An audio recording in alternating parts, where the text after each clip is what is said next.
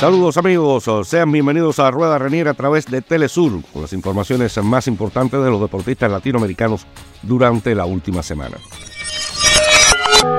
Queremos comenzar hablando de el retiro de la sede de los Juegos Panamericanos de Barranquilla que deben de celebrarse en el 2017.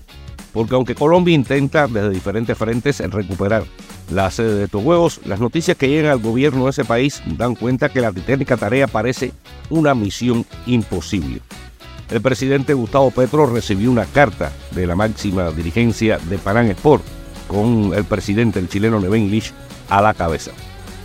El documento entierra las aspiraciones de la capital del Atlántico pese a que su alcalde, Alejandro Char, y el gobernador Verano de la Rosa han liderado reuniones y tratativas para organizar los Juegos, que son considerados en América como los segundos más importantes. La carta que circuló en algunos medios de comunicación de Colombia dice, estimado presidente, los Juegos Panamericanos son el evento multideportivo más importante de América.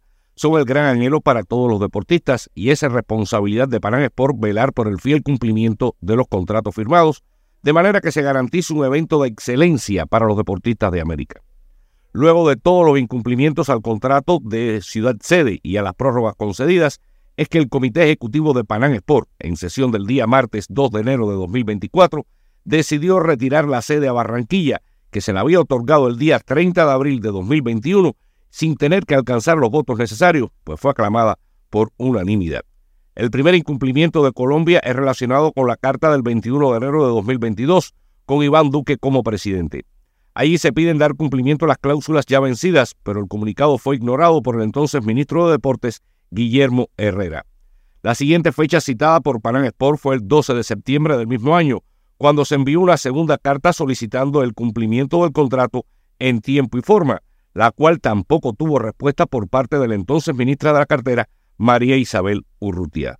Así que Panam Sport le ha puesto difícil recuperar la sede de los Juegos a Colombia. Una verdadera lástima después de que Barranquilla hubiese sido una sede excelente de los Juegos Centroamericanos y del Caribe en el 2018 pero creo que pugnas en el gobierno antes de la llegada del presidente Gustavo Petro, pues dieron al traste con la posibilidad de la organización de estos Juegos. En noticias mucho más agradables, Sion Betonico hizo historia para Brasil al conseguir la primera medalla para su nación en unos Juegos Olímpicos de invierno, en este caso de la juventud, pero también en de mayores.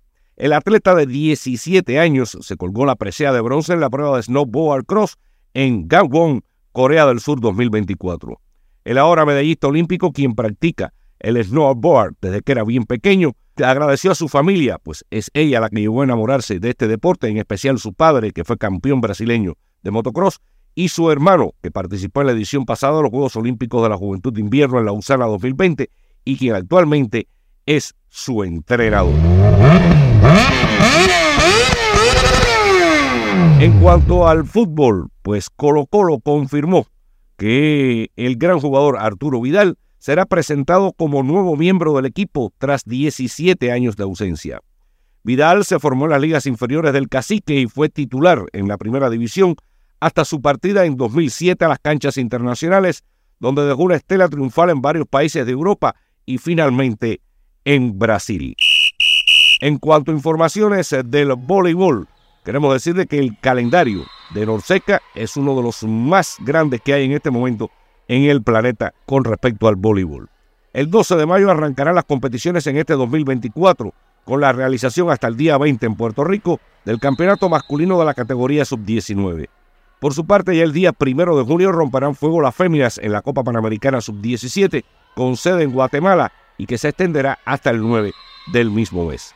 Así, durante cada jornada tendremos diferentes actividades esta batalla en cuanto a la organización, pues concluirá en el mes de agosto, pero sin fecha confirmada, pues en Quiqueya la Bella tendrá lugar el festival para jóvenes menores de 13 años en ambos sexos.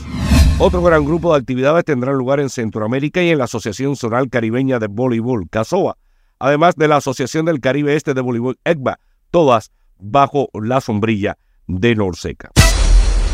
Por último, en el béisbol ya hay campeón en Puerto Rico. Los criollos de Caguas alcanzaron su título número 21, dirigidos por el ex Grandes Ligas Yadier Molina.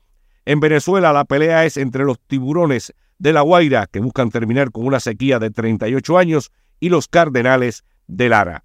En México los naranjeros de Hermosillo tienen grandes posibilidades de titularse, mientras que en República Dominicana, tras tres encuentros celebrados, las estrellas orientales van derrotando 2 por 1 a los Tigres del Licey. Ya conocimos que en Nicaragua ganaron los gigantes de Rivas, dirigidos por el cubano Germán Mesa, y en Cuba, pues los cocodrilos de Matanzas tienen ventaja de 3 a 2 sobre los cazadores de Artemisa.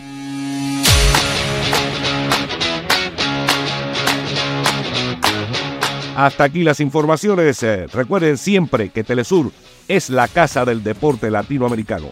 Chao, chao, chao.